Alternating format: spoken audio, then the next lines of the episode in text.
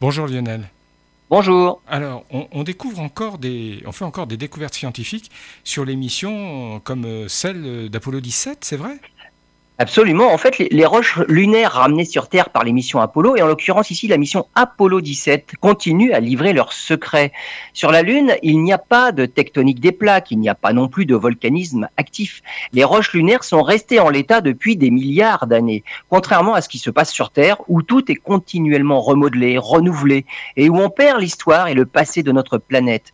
Si on veut savoir ce qui est arrivé dans le passé, Quoi de mieux donc que d'étudier la Lune? Et dans les roches de la mission Apollo 17, les géologues ont découvert des minéraux tout à fait particuliers. Dans l'échantillon lunaire nommé Troctolite 76535, collecté sur la Lune en 1972, un échantillon de 156 grammes, on a découvert des minéraux qui ne se forment qu'à très haute température, 2300 degrés. Et la nature des minéraux indique qu'ils ne se sont pas formés suite à un volcanisme, mais bien suite à un impact. Un impact qui aurait laissé un cratère de plusieurs centaines de kilomètres de diamètre il y a 4 milliards 300 millions d'années. L'étude des roches lunaires est importante car ce qui s'est passé sur la Lune s'est immanquablement passé aussi sur Terre. Mais nous n'en retrouverons jamais plus aucune trace sur notre planète.